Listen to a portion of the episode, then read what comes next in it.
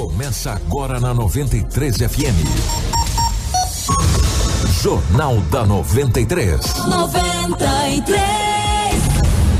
Uma síntese dos principais acontecimentos de Sinop e do Nortão, do estado e do Brasil.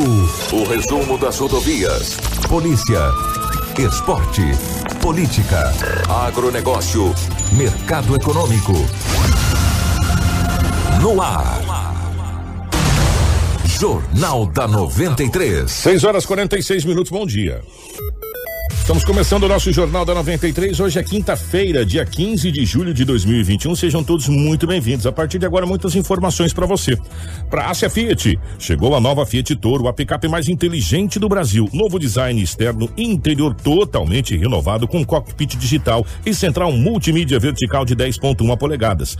E além do motor diesel que já faz o maior sucesso, agora a Fiat Toro tem versões com um novo motor Turbo Flex de 185 cavalos e 27 kg de torque, é mais potência e menos consumo de combustível. Visite a Ásia Fiat de Sinop ou Lucas do Rio Verde e faça um test drive na nova Toro. Ásia, a sua concessionária Fiat para Sinop Lucas do Rio Verde região. No trânsito, a sua responsabilidade salva vidas. Junto com a gente também está a Seta Imobiliária. Meu amigo, você busca um lugar tranquilo para morar, com total infraestrutura completa para receber você e a sua família? Conheça o Vivenda dos IPs, localizado na região que mais tem potencial de crescimento em Sinop.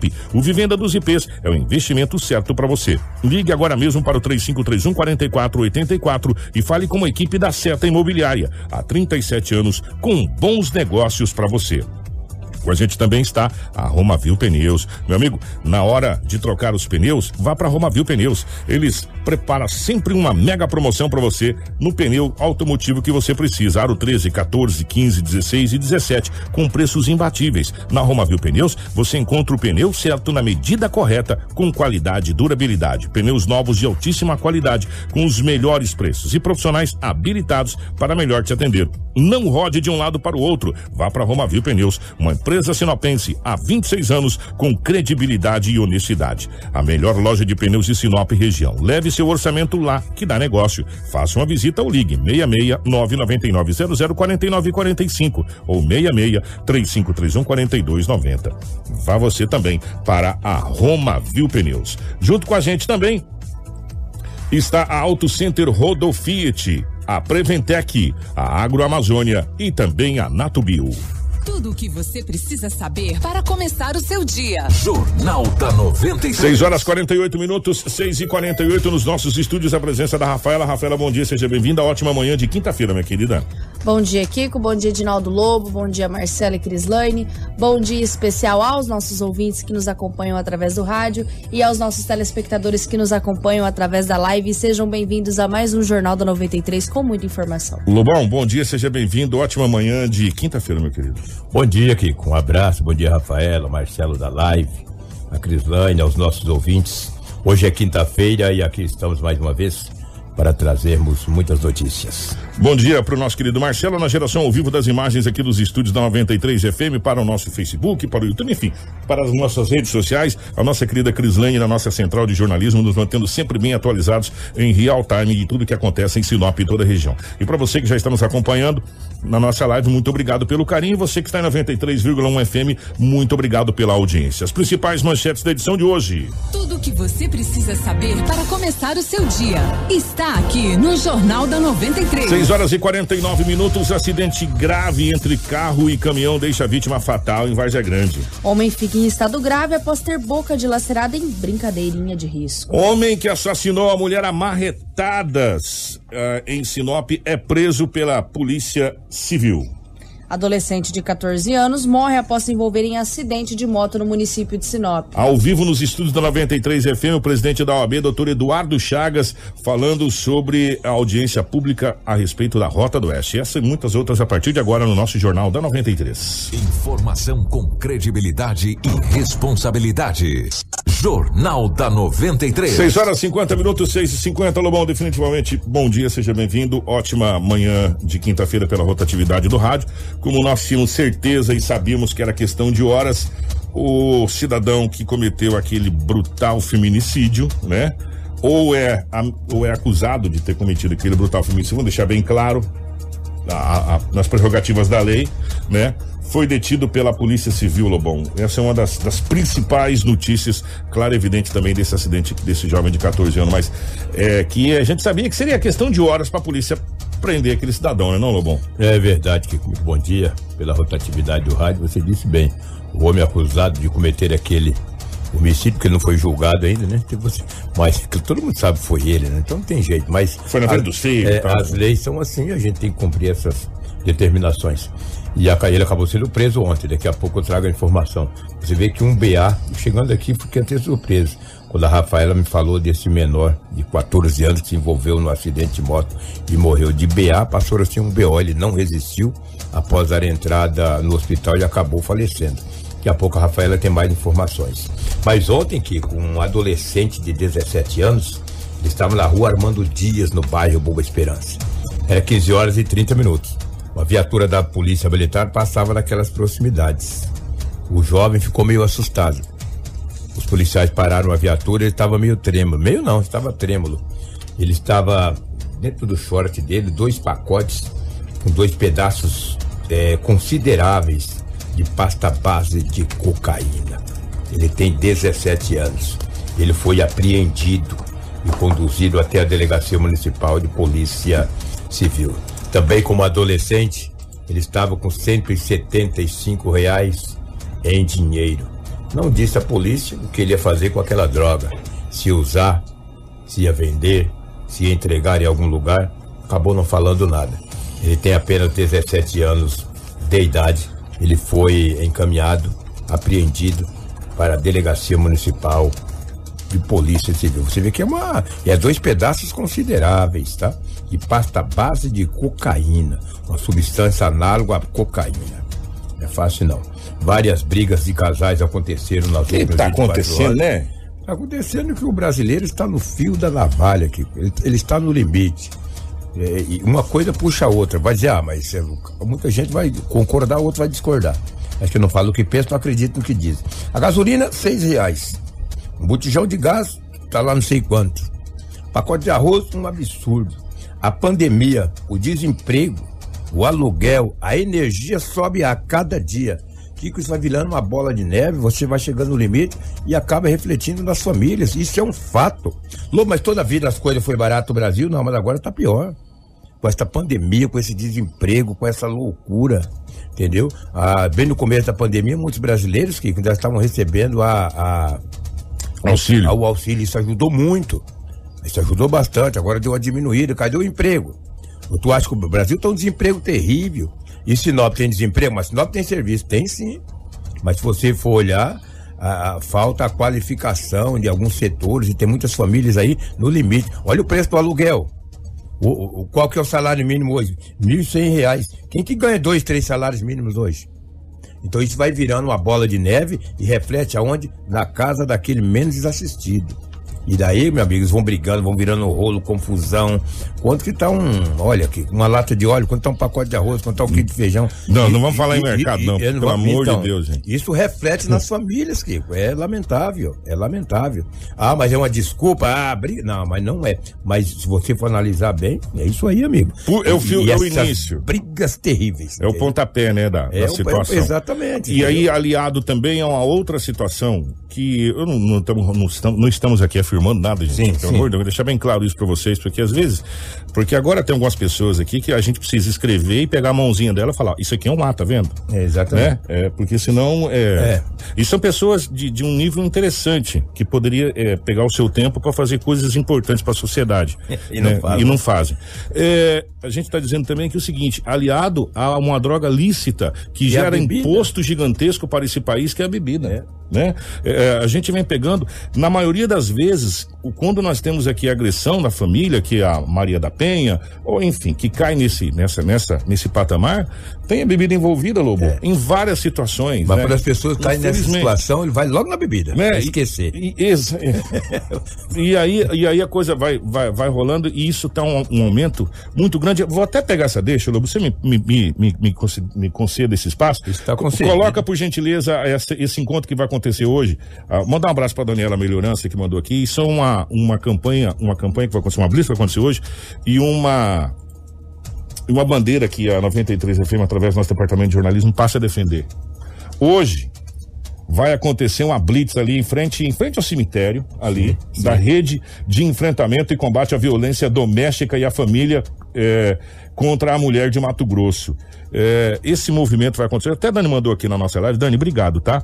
É, essa blitz vai acontecer hoje na Avenida Dom Henrique Flores, que é a Avenida Júlio Campos, em frente ao cemitério, das 9 às 10 horas da manhã, tá bom?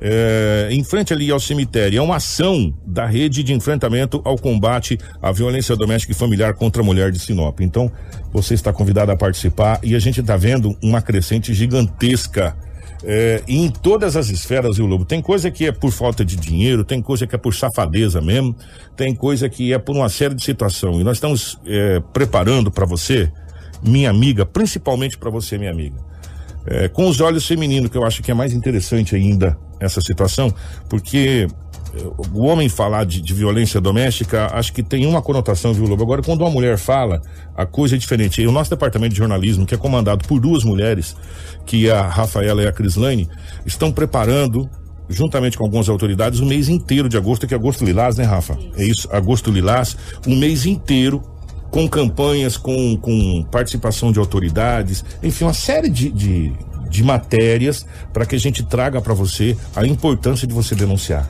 Exatamente, trazer de todos os ângulos, né, de todos os estágios é, possíveis que existem nessa questão do relacionamento abusivo, nessa questão do relacionamento é, que gera aí a violência doméstica, violência contra a mulher. Esse é o nosso intuito em trazer a campanha do Agosto Lilás exatamente para motivar é, as mulheres a denunciar, porque a gente sabe que espalhadas por Sinop existem possíveis mulheres que se elas não saírem desse relacionamento, elas podem se tornarem estatísticas de um feminicídio. É, infelizmente. Infelizmente, é, infelizmente a, a, vida humana, Lobo, vira em estatística, a gente vem falando isso há tempos, né? É verdade. Eu peguei esse gancho que o Lobo falou da violência, porque se a gente fosse trazer aqui, gente, é sério. Todos os casos de, de Maria da Penha que a gente tem em Sinop, a gente ia ter um jornal para Maria da Penha. Sabe? É uma coisa impressionante o que está tendo de trabalho a parte do Dr. Sérgio, né? Ali na, nessa questão e tem profissionais para isso, mas é triste, é triste porque quando isso acontece, o realmente atinge a base da sociedade que é, é a família. E que bom né? que quantas pessoas participaram aqui com a gente dessa, dessa colocação. Não é 100%, mas a boa parte é isso aí, entendeu? Então a gente agradece. Vai se somando as coisas. respeito dos nossos é. ouvintes que estão aqui para participando. Não justifica uma, é. uma, uma agressão ou não justifica uma situação dessa, mas as, as coisas vão se interligando, né? Se interligando. Vão, vão se interligando. É aí chega, dominó, meu E aí chega num determinado ponto que você fala agora, meu irmão, eu não tenho mais nada a perder mesmo. É. Entendeu? Já é tô... quando a mulher fala pro homem. É. Quando, quando, que a mulher acha o homem mais bonito, cara, na casa? Depois de 20, 30 anos de casado. Quando a coisa tá firme, não tem nada em casa. Falei, você tá bonito. Bonito, hein? Você tá então, tá bonito, né, velho? E aí falta acontece. Falta o leite, falta o gás. Exatamente, faltando coisa dentro de casa e você. A energia venceu. Sabe, é a água também. E um detalhe, ah, mas não tá cortando. Você não tem no PSPC, será que você fica sem crédito? Tá um monte de coisa, gente. É. Então, quer dizer, a coisa não tá tão bonita como, como se pinta, não. Aí é só quem vai no mercado sabe que realmente a coisa tá complicada. É verdade. E só que não justifica você chegar às vias de fato, não justifica uma Sim. agressão. Né? É, e, e, assim vai. E, e entendo uma coisa você também, tá todo mundo no mesmo barco. Todo mundo no mesmo barco. Se todo mundo tiver assim for bater não, também, né? No mesmo barco, entendeu? Tá todo mundo passando perrengue do mesmo jeito jeito. Mas tem gente sabe? um pouquinho melhor. Tem, né? evidente. É. E, e a gente e a gente fala, e isso foi uma fala lá atrás, hum. que a pandemia serviu para que a gente enxergasse pessoas é, visíveis que estavam aí, que ao nosso ver se tornaram invisíveis, né? E hoje nós temos várias famílias em vulnerabilidade precisando inclusive de alimento na mesa e não tem. E não tem, sabe? Então, e olha, Lobo, que nós aqui conversando com o presidente da CDL, que teve aqui o Marcos, e, e, e inclusive tá rolando até o liquida da CDL, tá? Uhum. Na, na, na, na, nossa economia, Sinop, a gente tem que levantar a mão pro céu e olhar todo dia e rezar, agradecer a Deus por estarmos aqui. É. E nós não estamos sentindo tanto o reflexo dessa pandemia, do desemprego, como outras cidades nesse Brasil estão sentindo, aliás, o Mato Grosso, né? De um modo geral. Mas isso é, é fato pra gente falar depois. Aqui. É. A gente colocou isso aqui porque pela crescente de desentendimento familiar Sim. que está acontecendo em Sinop. Uma das causas, e, e, que a gente apontou, possivelmente possa ser essa questão é, da, de, dessa situação toda, e a gente vem falando que não justifica. País, né? é. E por isso que as pessoas estão fazendo também várias campanhas, e a gente já vem com o nosso Agosto Lilás também, que é para alertar você para que isso realmente não aconteça. Tem outras saídas. Sem dúvida alguma, sem dúvida alguma. É, ontem, ontem não, hoje era duas e trinta da madrugada, duas e meia da madrugada, a PM recebeu informação, uma perturbação de sossego na Avenida dos Engás, ali no Jardim Violetos. Duas e meia da madrugada. Ah, Chicabom, Chicabom. Duas e meia, né, velho? Quando a PM chegou lá no local, pediu para baixar o som, ele já encontrou um homem de 28 anos de idade que estava com a tornozeleira, só que ela estava desligada. Ele conseguiu desligar ela. Ele desligou, como já estava ali com aquela tornozeleira e aquele som alto naquele local, a PM acabou conduzindo o homem que tem 28 anos de idade com a tornozeleira desligada com um aparelho de som e tudo para a delegacia municipal. Não demorou muito o dia, raiou. Se ele tivesse desligado um pouco mais cedo, não teria ido preso. Conduzido, né? Preso. Conduzido. Agora. Ele vai ter que explicar a tornozeleira desligada também. É, ele vai dizer que acabou a pilha. Ele vai dizer, não sei, ué, Ah, desligou. rapaz. Ele vai falar, não sei, mas no mínimo, vai dizer, não sei. Eu estou com ela, se desligou, não sei. Eles têm jeito para tudo. O homem foi conduzido para a delegacia municipal. Ontem também, uma mulher de 57 anos de idade, ela estava de bicicleta na rua Armando Dias. Segundo ela, disse a polícia que passou um automóvel palio com três pessoas dentro do carro que aparentavam serem menores de idade e acabou atropelando esta mulher de 57 Que anos. Os três, os três fugiram, sim, porque o motorista do carro acabou fugindo, ele mais duas pessoas, e não socorreu essa senhora que tem 57 anos. Os bombeiros militares foram acionados. A unidade de resgate encaminhou a mulher até o hospital regional da cidade de Sinop. O estado de saúde não foi informado, eu não sei a gravidade desse acidente. A mulher tem 57 anos, transitava de bicicleta na Armando Dias, três pessoas dentro de um automóvel palio, ambos aparentavam serem menores de idade, bateram na mulher, não socorreram e fugiram. Ou seja, o motorista fugiu com esse automóvel. E a rua Armando Dias é muito movimentada Muito ali no Esperança. entendeu? Que coisa. Pra quem, pra quem vem sentido é, Itaúba Sorriso é a primeira ali, né? É. Aproveitando esse acidente, a Rafaela tem mais informações de uma adolescente que acabou ontem perdendo a vida batendo Essa, de moto. essa, essa notícia que a Rafaela vai trazer agora é uma notícia muito chocante. Nós chegamos é, com essa informação e temos imagens, inclusive, desse, desse jovem. Um jovem de apenas 14 anos perdeu a vida no trânsito é, na cidade de Sinop ontem. Que coisa triste, Rafaela. Exatamente, que com um adolescente identificado como Cauã Natiel Ferreira Erasmo, de apenas 14 anos, morreu após um grave acidente no início da tarde desta quarta-feira. É, ele estava com uma moto e o acidente foi entre essa moto e um Ford K na rua Teles Pires, aqui no município. De acordo com as informações, o motorista do Ford K disse que quando foi passar por um cruzamento, Cauã apareceu com sua moto em alta velocidade e invadiu a preferencial, momento em que ocorreu este acidente. O adolescente ele chegou a ser socorrido pela guarnição do Corpo de Bombeiros e foi encaminhado para o Hospital Regional de Sinop, mas acabou não resistindo aos ferimentos e veio a óbito. A moto em que o adolescente estava era de sua mãe e ela relatou às autoridades policiais que entregou a chave da moto para o filho ir até uma farmácia para comprar remédios, pois ela não conseguia ir por não estar bem de saúde.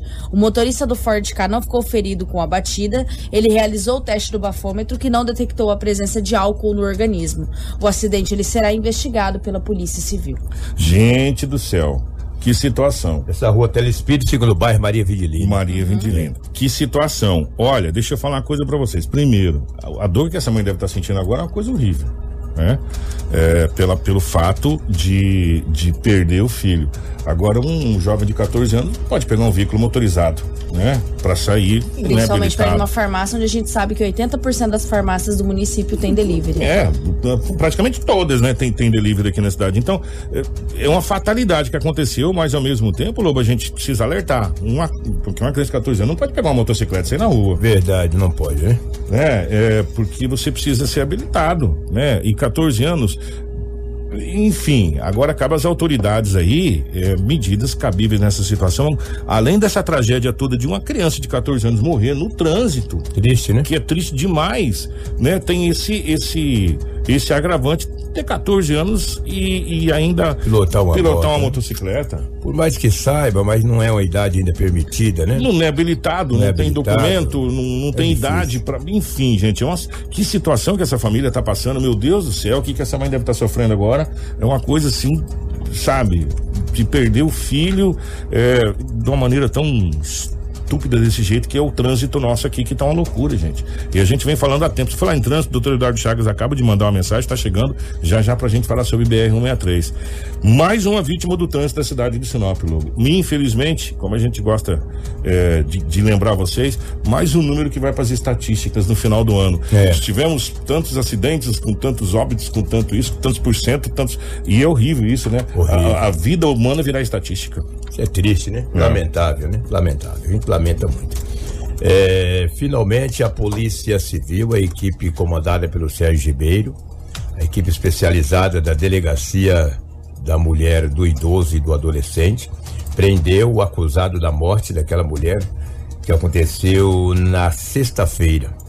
E a polícia ontem prendeu ele nas margens da BR-163, na zona rural, ali próxima a Itaúba. As informações que, que ele já ia trabalhar em um usina que tem nas proximidades. Ele estava com a bicicleta, uma pequena mala com várias peças de roupas e 112 reais em dinheiro. A polícia, quando recebeu a informação que ele estava naquelas proximidades, por volta das 14 horas, a Polícia Civil saiu de Sinop e logo fez a prisão do homem que tem 52 anos de idade. Ele não resistiu à prisão e acabou se entregando à Polícia Civil, que conduziu mesmo até a Delegacia Municipal de Polícia Civil. O mandato de prisão foi expedido pela pela, pelo Fórum da Comarca de Sinop, pela segunda vara do Fórum de Sinop. O homem está preso e agora responderá pela acusação desse crime bárbaro que aconteceu na última sexta-feira na cidade de Sinop. E esse bairro Montreal. Esse crime, Montreal. esse crime foi tão brutal que chocou as autoridades. Sim, Ao ponto de você pegar um delegado e chamar a pessoa de animal, que não o doutor Sérgio chamou, é. pela, pela proporção do que foi o crime, né? Foi uma coisa assim. Ô Lobo, esse cidadão, ele está sendo acusado, porque a gente fala acusado porque ele não foi julgado e condenado. Quando você não é julgado e condenado, você é acusado de ter matado a esposa com marretadas na frente das filhas e um detalhe, ele fez uma cova e enterrar essa pessoa depois. Que pode ser configurado que ele tenha premeditado. Premeditado o crime, né? Essa senhora foi socorrida e acabou perdendo a vida no na no hospital, como a gente noticiou na segunda-feira de manhã, em primeira mão, que essa senhora tinha morrido e confirmado pelos delegados depois que estavam no caso, inclusive o doutor Sérgio e o doutor Braulio, que eh, estavam ambos no, no, no, caso dessa situação graças a Deus a polícia dá uma resposta rápida. Sim. Porque ontem à tarde, né? Que hora que você me ligou ontem à tarde? Finalzinho da tarde, é, eram 16 é, horas mais ou menos. É, o Lobo me ligou falou: Kiko, ó, prenderam. Prenderam o homem, tá guardadinho lá e deve passar pelas próximas horas pelo corpo de delito. Tem todo um processo é. para depois ir para pra penitenciária, porque foi pedida a prisão é, desse homem, a prisão temporária, né? Foi pedido ontem, assim que ele, assim que ele foi. Preventiva, é, é né? Preventiva. É, assim que ele foi preso que ainda não tinha o mandado de prisão expedido contra ele, foi pedido juízo. É, expediu o mandado de prisão e ele agora encontra-se à disposição das autoridades, entendeu? Lamentável, é terrível. Você, é, mas fazer o quê? Eu, acho, eu acredito que o delegado Sérgio considerará a entrevista coletiva, penso eu, falando desse caso, da prisão do homem. Quem está acompanhando a gente na, na nossa live está vendo a imagem do cidadão aí, é. né? É, provavelmente o doutor Sérgio, que hoje está é, tá na titularidade da pasta da, da Delegacia da Mulher, deve conceder a entrevista coletiva, porque, por hora, o caso passa agora para um outro patamar, né? Exatamente. Agora passa para uma outra situação, porque já se consumou o fato e o mesmo está detido. Então passa agora por uma outra situação. Exatamente. Você lembra que ontem nós trouxemos aqui que uma mulher. Sim, do roubo da moto. Do, é, exatamente, que o, colocou a. a é, anunciou a venda de uma moto na internet, de repente apareceu um casal, e o casal e o casal foi Ficou de lá para comprar tal, moto. Daí a pouco a moto desapareceu, estavam pedindo propina para entregar a moto. A polícia ontem recuperou a moto dessa jovem que é moradora do bairro é, Jardim Primaveras. Ela que é vítima ela concedeu entrevista à equipe do Vavá, Sim, né? É, vamos fazer assim, ah. é, pra gente pegar tudo. Primeiro pedindo um pix pra ela também. É, de 800. Ela também. E ela tava na polícia. Sim vamos fazer o seguinte, nós vamos pegar o doutor, doutor Hugo primeiro, que é o ah, delegado, que sim. concede a entrevista. O doutor Hugo fala de como foi todo o procedimento para recuperar essa, essa motocicleta dessa moça que teve uma sorte danada, hein, Lobão? Vamos falar a verdade. Recuperar essa moto. É uma sorte danada. O doutor Hugo fala como foi o processo da recuperação da moto. Pois é, ainda estou analisando a situação, é, vai ser encaminhado para o plantão. A vítima fez um boletim de ocorrência de furto A princípio ela estava negociando, vendendo essa moto, né? Ofereceu no negócio fechado, se eu não me engano. Possivelmente, possivelmente um estelionatário intermediou a negociação com a moça que está detida por enquanto. E mas a vítima alega que não chegou a fechar esse negócio e, e que alguém entrou na casa dela e levou a moto, inclusive com as chaves da moto e as chaves da casa dela. Então ela acabou fazendo um boletim de ocorrência de furto. E a pessoa que está com a moto veio aqui na delegacia, sem a moto, deixou a moto meio afastada, é, que já fica na dúvida é, sobre sua real boa-fé ou não, né? E, mas enfim, tem que se analisar se houve um crime de furto e receptação ou se houve um crime de estelionato e, e receptação. O importante é que a vítima, dona da moto, confirma que não recebeu nada e que não chegou a fechar negócio com ninguém, enquanto a pessoa que está com a moto diz que um terceiro intermediou a venda dessa moto. A moto vale uns 11 mil reais e ela teria negociado por 6, que por si só já tá, já daria uma, uma receptação pela diferença de valor. Mas na verdade ela só pagou 2. Então não tem um contrato de que realmente ela iria pagar 6 mil reais. Enfim, é, outra, novamente, mais uma orientação para o público, para a população em geral. Quando for comprar um veículo, não deposite nada numa conta de um terceiro. Você tem que depositar o dinheiro naquele que tem o nome no documento, no CRLV do documento. E esse é que tem que receber o dinheiro. Se depositar na conta de um terceiro, não tem como você comprovar que você pagou para o dono do veículo.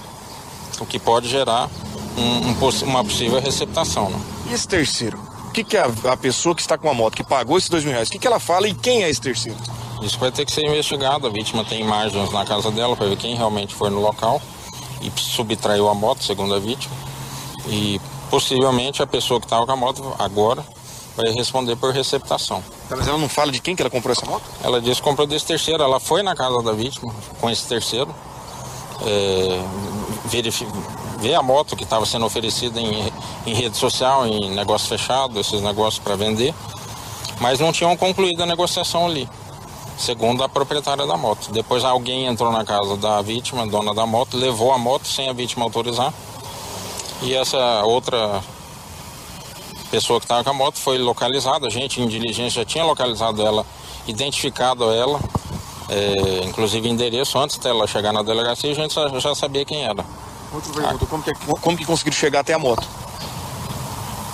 O, o a, depois que a, a pessoa que estava com a moto veio fazer o boletim de ocorrência, ela deixou a moto escondida em via pública, afastada daqui. A gente conversou com ela, explicou que a melhor solução era entregar essa moto para evitar maiores problemas. E aí a, ela acompanhou os policiais, uma amiga dela acompanhou até o local onde estava a moto e, e a, a polícia recuperou a moto para se decidir agora a situação. Possivelmente vai voltar para a proprietária, né, que não recebeu nada e consta como dona do documento. Mas enfim, a pessoa que está com a moto veio fazer um boletim de ocorrência, mas não trouxe a moto junto. Tá aí, portanto, é, aí nós temos também a fala da vítima. E essa vítima teve uma sorte danada, porque além de ter moto roubada, Aí pediram um Pix, Lobão, de uns 800. Lembra? Ó, é. oh, manda 800 pra nós aí que nós entrega a moto. Nós, então, aquela coisa toda. E ela, nesse momento, tava já na, na polícia fazendo o boletim de ocorrência, acabou não passando o Pix, né? Que foi é, realmente uma coisa muito sábia a ser feita. E agora ela fala da, da recuperação da sua motocicleta. Isso, o rapaz que estava negociando que ia comprar a moto de mim falou comigo no WhatsApp, eu tinha publicado ela no negócio fechado do Facebook. E aí ele conversando comigo, ele falou que uma amiga dele ia lá olhar a moto, se ela gostasse, quem ia pagar a moto era ele. E aí, uns 20 minutos depois, essa moça chegou é, com um rapaz e eles olharam a moto, gostaram da moto, tudo certo. E eu entrei para fazer um atendimento, porque eu sou esteticista. E aí, eu fazendo esse atendimento, foi coisa de cinco minutos que eles saíram de dentro de casa, minha cliente chegou e eu fui atender ela. Aí, duas horas depois que eu terminei o procedimento, eu fui me deparar que a moto tinha sumido. A moto, os documentos, a chave.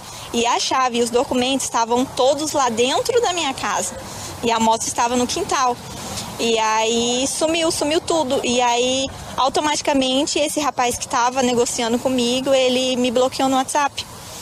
E aí eu já comecei a entrar em desespero. Daí eu vim na delegacia, é, fiz o boletim de ocorrência.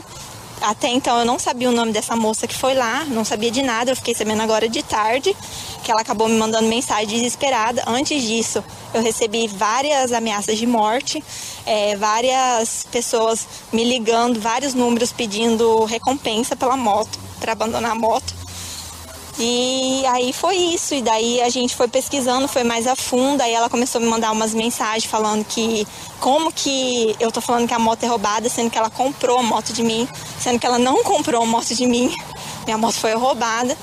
E aí acabou que eu vim aqui, daí os policiais me ajudaram e tudo, a gente começou a pesquisar no Facebook, até que a gente encontrou a localidade da casa dela.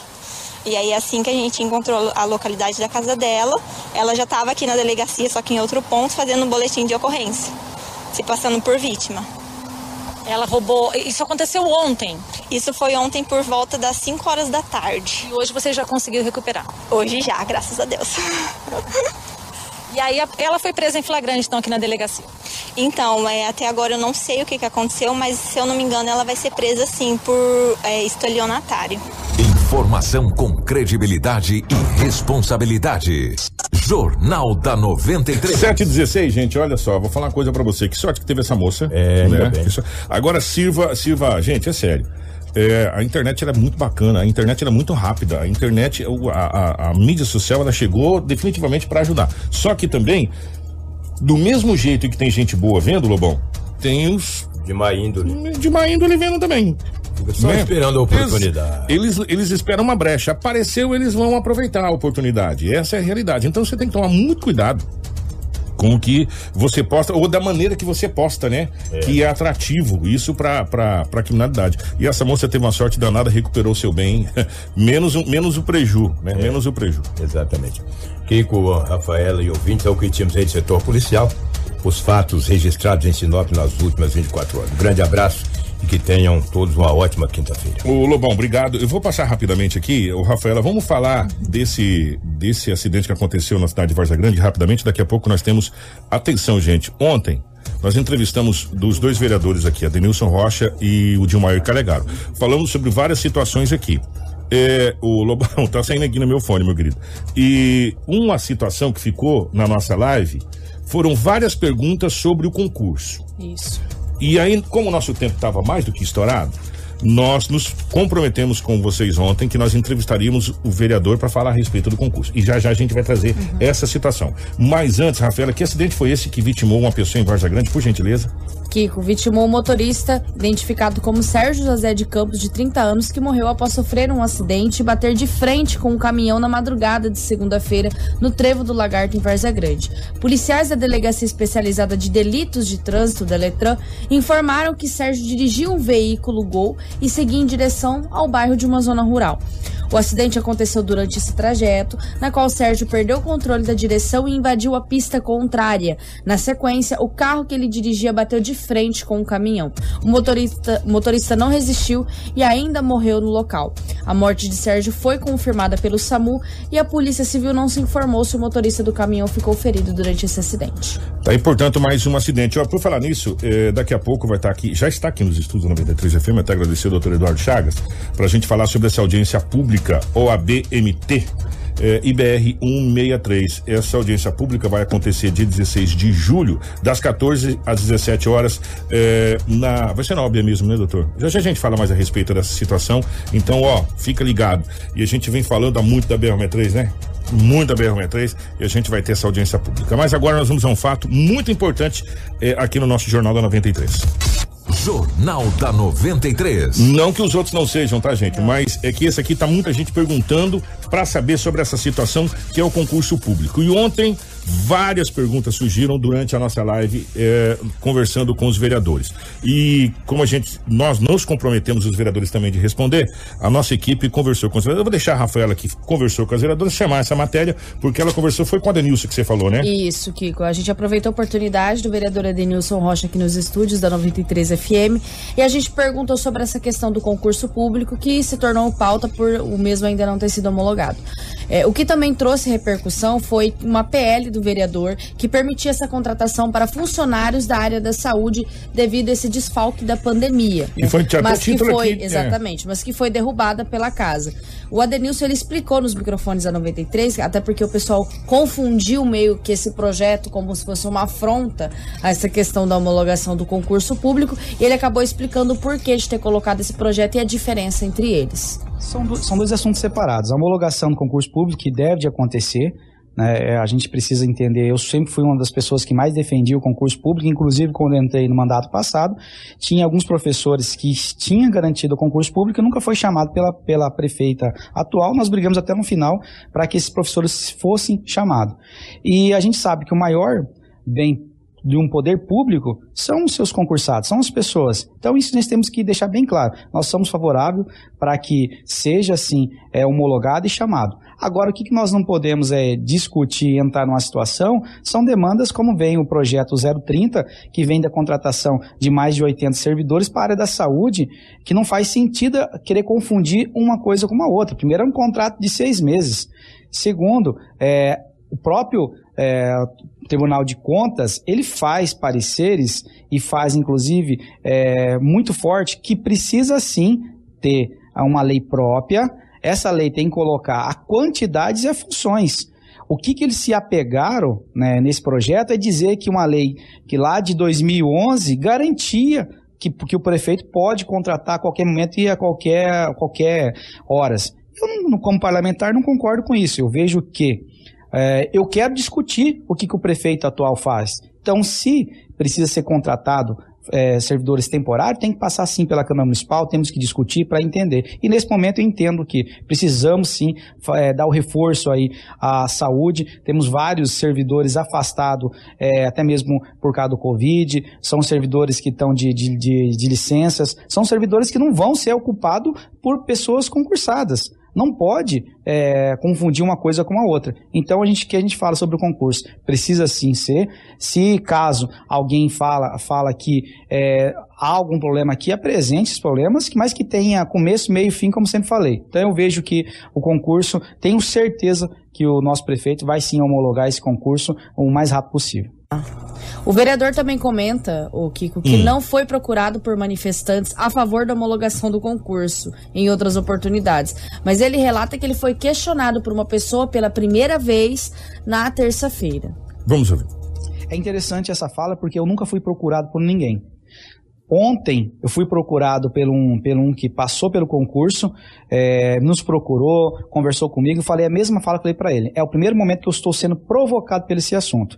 Como eu nunca fui provocado, estava outros parlamentares tomando conta do assunto que a gente achou, a gente não, não, não se posicionou. Inclusive eu acho que desde quando foi, foi procurado por outros parlamentares já deveria ter feito uma comissão especial pela Câmara Municipal. A Câmara tem vários tipos de ferramenta para buscar isso. Eu não entendo por que estão politizando o assunto, que na verdade não está se. ah, os próprios eh, concursados que passaram não estão sendo beneficiados com isso. Então, acho que ah, a gente precisa entender o processo, precisa, sim, dar voz e vez, mas de uma forma correta, sem criar polêmicas e politizar o assunto, porque eu estou num cargo passageiro, eu estou lá que amanhã depois não posso mais estar, e essas pessoas que passaram o concurso é pro resto da vida, é o que eles sempre quiseram, sempre sonharam, sempre lutaram por isso, estudaram muito, e merece que assume logo esse concurso. Por não ter sido procurado anteriormente, a Denilson revela que ainda não conversou com o prefeito, mas agora que foi solicitado por uma pessoa, ele vai sentar com o gestor para debater sobre essa homologação do concurso. Como eu falei para vocês, eu nunca fui procurado, eu nunca conversei com o prefeito sobre esse assunto. A partir de ontem, que a gente foi procurado por um, um, é, uma pessoa que passou, eu vou procurar o prefeito, vou ver qual a posição. Eu sei, é, é, por, por fala desse mesmas pessoas que falou com o prefeito, que diz que ele vai sim homologar, que ele está só analisando, porque entenda assim, Rafael, nós temos que ser muito, muito tranquilo. É, vem muita, com muita fala sobre alguma dificuldade com o concurso. Se o concurso, vamos dizer assim, vamos entrar na, na seguinte viés, se o prefeito, em algum momento, ele é, homologa um concurso e tem alguma dificuldade, o prefeito responde. Se o prefeito, por algum momento cancela esse concurso e não tem nenhum problema, ele também responde. Então o prefeito tem que ter muita certeza nessa situação, porque vai mexer com mais de 30 pessoas e vai sim colocar. O município de Sinop é uma cidade nova, precisa de concursados. Nós temos um problema grave no Previ da cidade de Sinop, porque muitos é, servidores já estão sendo aposentados e logo, logo o Previ, ele mesmo não vai ter condição de se manter. Informação com credibilidade e responsabilidade. Jornal da 93. 7 horas e 25 minutos. O vereador Adenilson Rocha falou uma situação que o estado do Mato Grosso vem vivendo há tempos. O Mato Grosso, é, todo mês, tem que mandar uma grana gigantesca para a Previdência do Mato Grosso. E o Previ Sinop vai se tornar um belo de uma dor de cabeça, se já não se tornou há muito tempo, porque a prefeitura tem que bancar o Previ. E a Previdência, é, às, às, vezes as pessoas não entendem o que, que é o Previ Sinop. O Previ Sinop é o INSS do município. Né, a previdência do município. As pessoas que são concursadas, que trabalham na prefeitura, é recolhido, igualzinho você quando trabalha é, no, no, no, privado, é recolhido para o INSS, depois você se aposenta pela, pela, pela Seguridade Social, essa coisa toda. E o Previ é a mesma coisa. Como não estamos tendo concurso, Há muito tempo os concursos que estão tendo aqui, eh, tem um concurso, mas é cadastro de reserva, não é chamado essa coisa toda, o que que acontece? Vai de, de, o quadro de concursados da Prefeitura de Sinop caiu drasticamente nos últimos anos. Eh, eu não sei precisar a quantidade de por cento, mas muitos por cento. E com isso o Previ deixa de arrecadar. E ao mesmo tempo a Prefeitura aposentou muitas pessoas ao longo do tempo. E essas pessoas estão recebendo da Previdência. E tem um outro detalhe, meus amigos. A Prefeitura vai ter que fazer aquela correção que está vindo lá de trás, vocês estão lembrados? Muita gente recebeu aquela correção daqueles por cento lá de trás e muita gente precisa ser recebido. Muita gente recebeu em júdice. Ainda no final do mandato da, da prefeita anterior, muita gente é, e, e, se incorporou ao salário, um monte de, quer dizer, e tem um monte de processo rolando ainda, por determinação judicial né? E o Previ Sinop, do jeito que a coisa está indo nos próximos anos, vai se tornar uma das grandes dores de cabeça para qualquer administrador que vai pegar a prefeitura. Porque é muito simples, Rafaela é, é, entrada e saída de caixa. É, qualquer pessoa que fez qualquer contabilidade na escola Nilza, na época que era contabilidade ou propedêutico, vocês vão lembrar disso, que é fluxo de caixa. Você tem que ter o dinheiro para pagar, né? Entrada e saída. Como não tem entrada, porque não tem funcionário concursado, só tem saída porque os aposentados estão aí, a prefeitura tem que fazer o quê? Bancar. E aí ela tem que tirar de algum lugar para cobrir o rombo. E o estado do Mato Grosso já está no MT Prévio há muito tempo fazendo isso, ó. Há muitos anos cobrindo é, a folha de pagamento de de pessoas que estão aposentadas no estado do Mato Grosso, desde a época da Sanemate e por aí vai, meus irmãos, entendeu? E nós estamos aí com um belo de um problema muito próximo que tem que ser visto pelas nossas autoridades, tem que ser visto porque a gente costuma não ver, só ver o problema depois que ele acontece. Então, tem um problema muito grande e o vereador Arenilson tocou nesse assunto aqui do Previsto Sinop e é um assunto é, muito importante. Então vamos para o intervalo 728. Doutor Eduardo Chagas está aqui. É, mas antes, é, apagou tudo aqui, doutor, mas deixa eu passar aqui que mais ou menos doutor passou, a gente é, colocou, é, é, memorizou. Do ca, voltando ao caso daquela, daquela mulher que sofreu feminicídio, desse homem que foi preso ontem, que vai ser recambiado para a penitenciária. A, a mãe dessa mulher, a avó das crianças, mora numa cidade do Pará. Ela teve que vir para Sinop. Não tem a mínima condição financeira. Essa mulher, ela tinha sido casada anteriormente com um, um outro, um outro cônjuge. Esse cônjuge, o anterior, cedeu uma casa para que a mãe, a avó das crianças, a mãe dessa, dessa senhora, ficasse em Sinop, porque ela não tem condição. E aí tem toda uma rede o doutor Eduardo trouxe para a gente toda uma rede de proteção à mulher que, é, que é ligada, graças a Deus, a essa delegacia é, especial com o doutor Sérgio. E aí vem é, ação social, aí vem o CRAS, aí vem. Gente, entidades, aí vem uma série de. É aquela teia que a gente vem comentando. E essa mulher está sendo assistida também pelo Conselho Tutelar, pela ação social é, e, e por essa rede para tentar dar um mínimo de condição. Mas ela não tem a condição nenhuma. E ela está em Sinop com essas crianças porque o ex-cônjuge dessa, dessa senhora que faleceu acabou é, cedendo essa casa. Só para vocês poderem entender a complexidade que é essa situação. Às vezes a gente fala aqui da complexidade das pessoas, mas é só para vocês poderem entender como que é a vulnerabilidade que as pessoas têm, né? É, é como que o, o, abusador, o agressor, ele faz a pessoa ficar numa situação de vulnerabilidade, de ficar dependendo exclusivamente dele para poder fazer essas coisas, infelizmente. É, nós vamos para o intervalo. Na sequência, o doutor Eduardo Chagas vai estar aqui com a gente para a gente falar sobre eh, essa audiência pública da BR-163. Fica aí, não sai não, é jogo rápido. Tudo o que você precisa saber para começar o seu dia. Jornal da 93. Informação com credibilidade e responsabilidade. Jornal da 93. 6 horas, 6 horas, ó, 7 horas 35 minutos, 7h35. Doutor Eduardo Chagas está aqui nos nossos estúdios, estávamos conversando a respeito dessa audiência pública que vai acontecer é, na cidade de Sinop. Né, doutor? Primeiro, ô, Dudu, obrigado pela presença, é um prazer recebê-lo aqui. Bom dia, Kiko. Bom dia, bom dia, ouvintes da 93 FM. Sempre um prazer estar aqui trazer informações da advocacia e também para a sociedade, né, Kiko? E, e, é um, e é um assunto onde está todo mundo interessado, que é a BR-163, que é a concessão da Rota do Oeste. O que, que é essa audiência pública? Quando vai ser? Aonde vai ser? E, e ela é voltada a quem? Kiko, a OAB Mato Grosso, depois de provocada aí por vários setores, é, inclusive pela própria advocacia, e após, inclusive, perdermos colegas advogados nessa rodovia, o ex-presidente da subseção é, de Sorriso, doutor Henrique, faleceu é, em um acidente automobilístico né, na, na BR-63.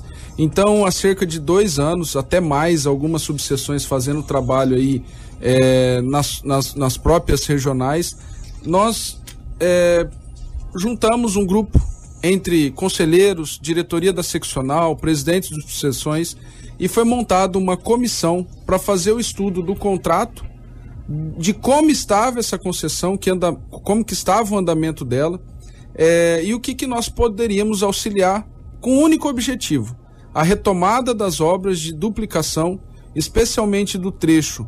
E aí eu falo do norte para o sul, de Sinop para Cuiabá, porque é, é um movimento muito grande, são muitos acidentes. O trecho urbano da, da cidade de Sinop é um dos que, que mais tem acidentes nos índices da PRF. Então nós fizemos esses, esses estudos, falamos com bancada federal, falamos com a concessionária, falamos com a Agência Nacional, a NTT, falamos com o Ministério dos Transportes, Falamos com ex-parlamentares e quero dizer aqui, nós temos que reconhecer o trabalho, Kiko, de quem trabalha realmente para o bem da sociedade. Em 2018, esse processo começou dentro do Tribunal de Contas da União, com um pedido do deputado Nilson Leitão, é, para que a NTT fiscalizasse, fizesse o papel dela. E o Tribunal de Contas emitiu um acórdão, e esse acórdão virou o processo de caducidade dentro da Agência Nacional de Transporte Terrestre. Então a OAB Mato Grosso fez esse estudo. É, era evidente a inadimplência da concessionária Rota do Oeste. Nós colocamos isso em um relatório e no, é, é, apontando a, as possibilidades aí de, é, de resolver a situação, seja pela caducidade, vinha uma outra nova empresa, uma relicitação e até o TAC que está em tramitação dentro da NTT. Então a audiência pública no dia 16, ela vai acontecer de forma simultânea na capital do estado e nas subseções de Sinop, Sorriso, Lucas e Nova Mutum. É, diante da pandemia, ela será híbrida, né? Em Cuiabá estará presente o ministro dos Transportes, o advogado, o Tarcísio Gomes, o advogado-geral da União, André Mendonça, que inclusive está cotado aí para o, o STF.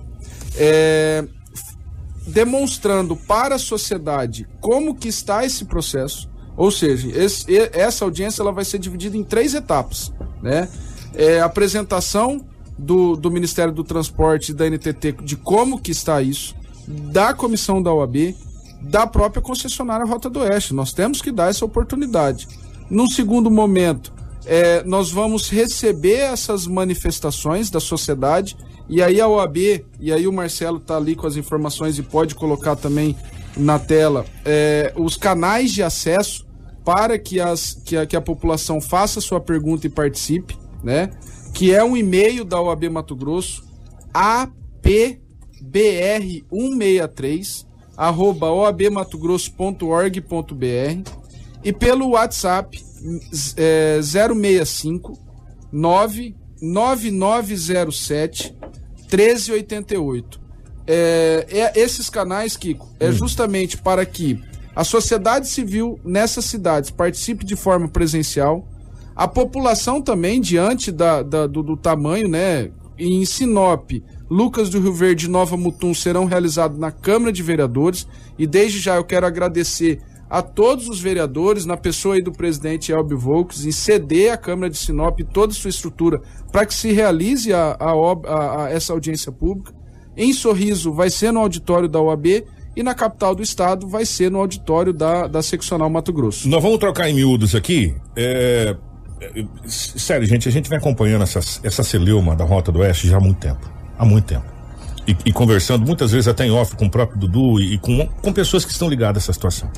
No último encontro que aconteceu aqui, que foi na Unicim, onde nós tivemos a presença dos prefeitos da Associação Telespires, é, nos estranhou que a fala da a fala da Rota do Oeste foi que a Rota do Oeste está dando prejuízo. Né, que não está arrecadando, não está dando prejuízo, os pedágios, essa coisa toda. A gente está nesse, nesse, e para vocês verem como que a coisa tá. O ministro é, Tarcísio acaba de receber semana agora o senador Jaime Campos também pedindo a caducidade, o cancelamento do contrato, a reabertura da nova licitação é, da BR-63 nesse trecho. Só que aí, Dudu, vem a, a seguinte pergunta: se nós agora trocarmos empresa, aí a gente tem que de novo dar mais um prazo para outra empresa reassumir para isso, para aquilo. Quer dizer, é, nesse momento, qual que seria o ideal? Era a Rota do Oeste fazer o que está escrito no papel ou trocar de empresa? Não, a, o TAC ele prevê a troca do controle acionário da companhia, Kiko. Então sai a controladora da Rota do Oeste, pode, pode permanecer o mesmo nome, né? Mas entra outra empresa é, investindo nessas obras e as obras de retorno imediato. Investimento imediato. Imediato. Nós temos previstos para Sinop seis dispositivos. O que, que, são esses dispositivos? São viadutos. MT 220, Camping Clube, um, um viaduto na, na entrada ali da estrada de Cláudia, um na Perimetral Norte, um na Avenida dos Tarumãs, outro na, na rodovia que dá, no, no local que dá acesso à rodovia ali de Santa Carme. Um 140. E, e outro no Alto da Glória. Então, que é que, onde acontece o maior fluxo de veículos. Exatamente. E o, peri, e o perímetro urbano de Sinop seria contemplado com essa duplicação num primeiro momento. Nos próximos cinco anos. E aí, Kiko, é importante ressaltar que a, que a primeira proposta era para que esses investimentos fossem feitos em 10 anos. O que era para estar tá pronto em 2019. Estamos para, em 2021. 21, era para mais 10 anos a partir de 2022. Ou seja, 2032. Exatamente. Então, assim, Kiko, se a, OAB, a OAB lutou para que esses prazos também fossem reduzido, reduzidos. É, isso foi verificado pela Agência Nacional do Transporte. Fizemos reunião com técnicos, com diretores da, da Agência Nacional, com o próprio ministro. E agora a audiência pública é um momento para a sociedade também falar, para a sociedade civil organizada dar suas sugestões porque é o momento de discussão do TAC. Eu digo, Kiko, o nosso prefeito está empenhado, os nossos parlamentares, vereadores estão empenhados, a nossa bancada federal está empenhada, e aí eu digo, não é o senador de Sinop, é o senador de Mato Grosso que está preocupado, é o deputado de outra região que está preocupado. O Dudu, eu, eu gosto de ser pragmático. Numa escala de 0 a 10, se acredita você como, como presidente da OAB e como, como cidadão, você acredita que a gente consiga resolver esse, esse essa celeuma é, da Rota do Oeste quando? Kiko, é, a última reunião com o ministro do Transporte e nós temos uma pessoa muito qualificada neste posto hoje e sem qualquer partidarismo, ah, não, porque nós não temos. O ministro Tarcísio, ele é Nós não temos. Os técnicos que tem também nesse, na, na Agência Nacional, eles preveem a formalização do TAC até o final de agosto. Agora? Isso. E com a formalização do TAC, o próximo passo? É a, a, a, assumir a nova, a nova empresa controladora e iniciar as obras. Mas isso tem que ser feito um leilão? Não. Não? Não. Já tem uma empresa já? Eles estão negociando, e aí é dentro de um mercado, né, Kiko? Às vezes a gente não tem essa informação, mas estão negociando com várias outras empresas. Nós temos aí, e, e, e isso é uma suposição, lógico, Kiko, Nós temos empresas assumindo outro trecho da BR-163. Quem sabe essa empresa também não está negociando para entrar. Então nós temos uma negociação já em tramitação. Com certeza. Que se esse TAC for acordado no final de agosto com esse TAC, a, a, direção da Rota do Oeste será substituída por outra empresa. Pode ficar Rota do Oeste, mudar o nome, enfim, aí é a critério da empresa. Mas a gente, possivelmente esse ano, nós poderemos ter uma outra empresa comandando a BR-63 com investimento imediato. O Ministério do Transporte está trabalhando para isso. A OAB Mato Grosso está trabalhando para isso, Kiko. Que notícia boa. E eu digo, é, tem que mudar sim o controle acionário. Por quê? Nós sabemos, a controladora da Rota do Oeste, ela está em recuperação judicial ela não conseguiu fazer as obras em razão de dificuldade em conseguir financiamentos públicos. Ou seja, ela permanecendo, ela não vai, não vai mudar nada. É, é vamos deixar claro que a Rota do Oeste é uma perna da Odebrecht. Todo mundo sabe disso. A Rota do Oeste é uma perna da Odebrecht. De todo aquele esquema da Lava Jato lá da Odebrecht. Agora a gente precisa deixar uma coisa, a gente sempre gosta de fazer, sabe, Dudu? Primeiro eu quero mandar um abraço para toda a equipe da Rota do Oeste que nos ouve ali na, na frente da van. São os nossos ouvintes e a gente fica e feliz o pessoal demais. do trecho é, também. Do trecho também. O trabalho prestado pelos funcionários da Rota do Oeste é um trabalho de excelência. Mas... E a gente fala isso aqui cotidianamente e eles não se furtam, inclusive, de fazer atendimento fora do perímetro deles, até com a viatura de SAMU. O pessoal faz um trabalho extraordinário, então vamos deixar. Porque às vezes a gente costuma colocar tudo no mesmo balaio, sabe, Dudu? E, e, e é um erro nosso. Sim o que, está sendo cobrado e o que a gente quer é que o controle acionário da empresa rala peito e outra empresa vem fazer o que está feito. Ou se aquela empresa também falar, não, nós vamos fazer, tá aqui, vamos começar a investir aqui agora, começamos hoje, vamos fazer o que está em contrato. Pouco importa. Agora, o trabalho realizado pelos funcionários pelas pessoas que prestam serviço a um trabalho de excelência, a gente gosta muito de separar isso, porque às vezes a gente julga tudo num, Exatamente, numa coisa só, né, Dudu? O que a gente quer é o, re, o retorno das obras. Do que está no papel. Exatamente. A, a, nós tivemos aí uma duplicação lá na região sul. Quem foi de carro no final do ano, agora no meio do ano viajar de férias, viu como que está é, de Cuiabá, né? Depois do distrito industrial ali até a divisa com Mato Grosso do Sul é perfeito o, o, pavimento. A gente falava de acidente todo dia ali perto daquela Serra de São Vicente, né? Portugal não tem mais, cara. Exatamente. E o DENIT, o Ministério do Transporte, que, que entrega agora, se eu não me engano, até o final de julho, agosto, o Distrito Industrial de Cuiabá. A saída ali tem é, dois ou três viadutos, a pista duplicada, com aquele, aquele pavimento de cimento. Então, é, tá melhorando. O que nós queremos é isso, que não tenha degraus porque o, o caminhão tombe na, na, na, na, na beira da rodovia e o motorista e a sua família, que às vezes está dentro do caminhão, venha sofrer danos ou até é, é, morte, né, Kiko? Então nós vamos fazer o convite de novo para vocês. Gente, amanhã, é amanhã, não é? Dia 16, hoje é dia 15. Então é amanhã essa audiência pública. Será das 14 às 17. É, depois eu vou conversar, talvez nós tenhamos uma novidade, a gente fala na programação já já para vocês a respeito disso. Será transmitido por alguns canais, simultaneamente, Cuiabá, Sinop, Sorriso, Lucas do Rio Verde, Novo Mutum. O, o que compõe o eixo que está precisando do, na realidade dessa situação toda. Né? O início será às 14 horas até às 17 horas, é, essa essa audiência pública e presença de várias autoridades e você é convidado. Aqui em Sinop você pode comparecer na Câmara, né? Isso, a sociedade civil organizada foi convidada, Kiko. As, os usuários também podem comparecer dentro da, do, do, do, número mínimo ali de, de ocupantes, né, da, da, dos locais. Não falo só de Sinop, mas também das outras cidades, que nós temos aqui audiência em outras cidades. É, mas que se preocupem em fazer as suas indagações por esses canais, Dentro do site da OAB Mato Grosso, da própria 93 FM, tem essas informações. É, repetindo, é, é um momento para as pessoas, para a sociedade indagar e participar. Vai ter muita informação das pessoas envolvidas para que a gente tente chegar é, aí numa, numa, numa resolução desse, desse impasse, né, Kiko? É, não, e a gente fica muito feliz pela presença das autoridades que estarão é, nesse, nesse encontro. Nós estamos falando do ministro. Nós estamos falando é, da OAB, nós estamos falando das entidades que estão se propondo a resolver o problema e a gente fica muito feliz quando o doutor Eduardo Chagas dá uma perspectiva de talvez no final de agosto a gente ter novidades, que é o que a gente espera. E parar de noticiar é, mortes de pessoas, de familiares que se nós tivéssemos com a duplicação da BR-63 pronta, a gente não estaria noticiando. Isso aí, que, que é importante, que não é um, é um trabalho da OAB que está aí é, nessa audiência pública, mas várias entidades ajudando também, Sindicato Rural, a ProSoja, é, a Associação Comercial, e aqui eu quero agradecer o apoio aqui em Sinop, Kiko, das demais entidades. Nós conversamos todo dia, Cleito Laurindo, Wilson Redivo, o Tiago da Elos, porque impacta não é a, a, só a um determinado ramo, mas são vários ramos. É o norte do Mato Grosso inteiro, gente. Exatamente. E o próprio país, né? É.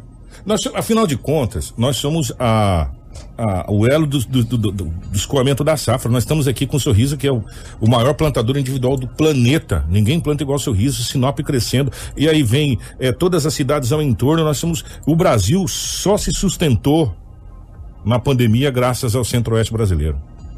E aí vem Mato Grosso, Mato Grosso do Sul, Goiás, Minas, essa região que sustentou e, e parte do Pará agora, que está começando muito forte na agricultura e na pecuária também, que sustentou, porque se a gente fosse depender da indústria lá, nós estava tudo ferrado. E aí, Kiko, nós temos aí a mil, estamos a mil quilômetros de portos que escoa a produção. Ontem eu vi uma declaração do ministro do Transporte que ele fala que o, no Brasil é o único país que você tem que justificar que o empreendimento é, é viável e sustentável como ele está lutando aí para que saia também a Ferrogrão. Que eu vi uma matéria extraordinária que foi feita da Ferrogrão. A Ferrogrão vai seguir BR, ela vai seguir o traçado da BR, ela vai ser paralela da BR-63 até chegar ali em, em Miritituba, naquela região onde a gente está no porto. Gente, é, vou falar uma coisa para vocês. É, nós precisamos parar de pensar em presídio, pensar em investimentos, Isso. né? E aí a gente esbarra num monte de leis, vírgula, é, para prejudicar, vírgula, o crescimento, vírgula. É tanta vírgula que até tirar essas vírgulas, a gente perde 10, 15, 20 anos. E 15, 20 anos perdidos de desenvolvimento é 200 anos para você recuperar, é uma coisa absurda, né? Então, é, esse é o momento. BR-63, depois Ferrogrão. E a gente fica muito feliz, Dudu, quando vê OAB, quando vê Sindicato Rural, quando vê Associação Comercial, quando vê CDL, quando vê Unicim Empresários, quando vê prefeitos e vereadores Exatamente. remando pro mesmo lado. É isso aí. Né? E a gente vem cobrando há quantos anos essa união, né? Isso. O Linhão só vê a Sinop porque nós nos unimos aqui com, na época, Dom, o bispo Dom Henrique Flores, Ricardo de Freitas Júnior, deputado Jorge Anai, colocamos gente dentro do ônibus aqui com a Rádio Celeste na época, fomos atrás para assinar pra Manso, pra vir, senão não vinham, vinham pra cá. A BR-63 veio pra cá em 1984, 85 com Júlio Campos, porque o Pepino falou, não, nós vamos dar um jeito de trazer BR pra cá, e fomos lutamos, lutamos, lutamos, todo mundo lutou junto, a BR veio, e agora é, a gente vai duplicar essa BR com a luta de todos juntos. É uma luta junta. E é isso que a gente vem cobrando há muito tempo. Tomara que esse, esse exemplo, Dudu, da BR-63, da Rota do Oeste, se encaixe em outras demandas que a gente tem tanta coisa para resolver, né? Maiores que as coisas vão. E a gente para de pensar no unilateral e pensamos no coletivo. O norte do Mato Grosso é um coletivo. É de Alta Floresta ou de Guarantã do Norte a Nova Mutum. Esse é o norte do Mato Grosso, Exa todo mundo junto. Exatamente, que, que aí você vê aí, começou, a gente vê a classe política unida, porque falam com, com a comissão da OAB ex-parlamentares, atuais parlamentares, senadores, é, por exemplo, o Carlos Fávaro está todo dia mandando informações para gente. Não é ele, não é para ele lá a informação, é para a sociedade. O Jaime Campos, que esteve lá, é, é, é mais é, é, pedindo aí a caducidade, um processo que está já em tramitação, mas num, nesse momento a gente fica o convite para a sociedade, para a advocacia, é, comparecer nessa audiência pública, seja presencial ou nos canais que a OAB vai disponibilizar, que já disponibilizou, especialmente no canal do YouTube, participando, dando as suas sugestões para que a gente possa, no mais rápido tempo possível, ter uh, o, o retorno das obras da BR-63.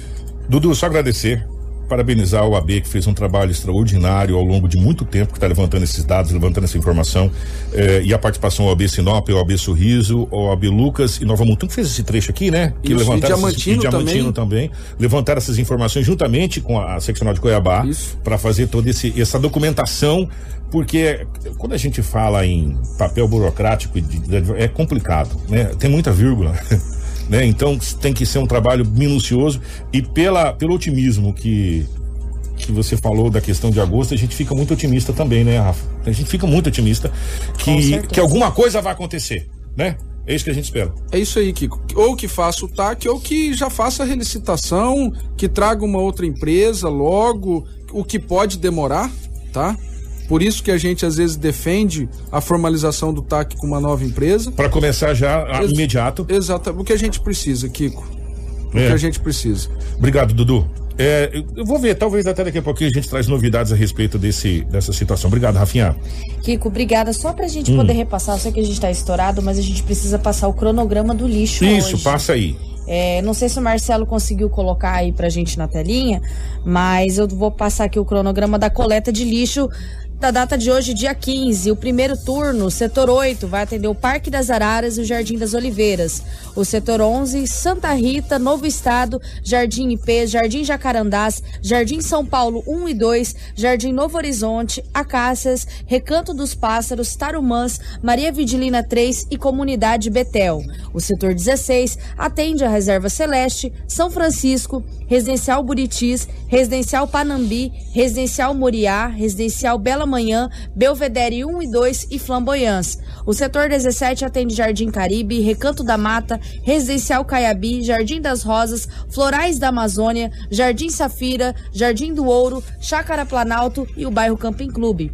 O setor 18 vai atender o Jardim Boa Esperança, Jardim Conquista e Vitória Régia. Setor 20, Maria Vidilina 1 e 2, Condomínio Maria, Dauri Riva, Jardim Veneza, Jardim Califórnia. O setor 23 atende Chácara Maria Carolina 2, Itália 3, Residencial Araguaia, Moinho dos Ventos, Comunidade Campo Verde, Aquarela das Artes, Portal da Mata e o Residencial Paris. Já o turno 2 Atende o setor 3, vai atender os bairros Paraíso 2, Jardim Itaúbas, Jardim Botânico, Maringá 2. O setor 6, Violetas, Imperial e o bairro Maringá. Setor 10, o Violetas também e a parte lá do tiro de guerra. O setor 12 vai atender o bairro Nossa Senhora da Aparecida, Residencial Bosque Village, Jardim Itália 1 e 2 e Jardim Barcel- Barcelona. O último setor do turno 2, que é o setor 25, vai atender os bairros Maria Carolina, Jardim dos Cravos, Azaleias, Jardim das Oliveiras, Jardim Europa, Jardim das Palmeiras e o bairro Violetas. 756, depois dessa questão do lixo, eu descobri quantos bairros Sinop tem que a gente não conhecia, né? Quando começa a falar, você fala, meu Deus, Misericórdia, onde é esse é muito bairro. né? Gente, então tá aí, portanto, esse setor do lixo. O setor 1 é durante o dia. O turno 1 e o turno 2 é o turno da noite, tá bom? Agora nós vamos embora, Rafaela. Obrigado, minha querida. E para quem não acompanhou é, essa questão do lixo, a gente já está disponibilizando no site a lista completa Exato. da data de hoje e em breve, daqui a alguns dias, nós vamos receber também da Secretaria de Obras a lista atualizada, o cronograma já definitivo, juntamente com o mapa que está vindo de São Paulo para essa nova empresa Beta Ambiental. É só acessar lá, www.radio93fm.com.br. Grande abraço a todos. Tudo o que você precisa saber para começar o seu dia está aqui no Jornal da 93.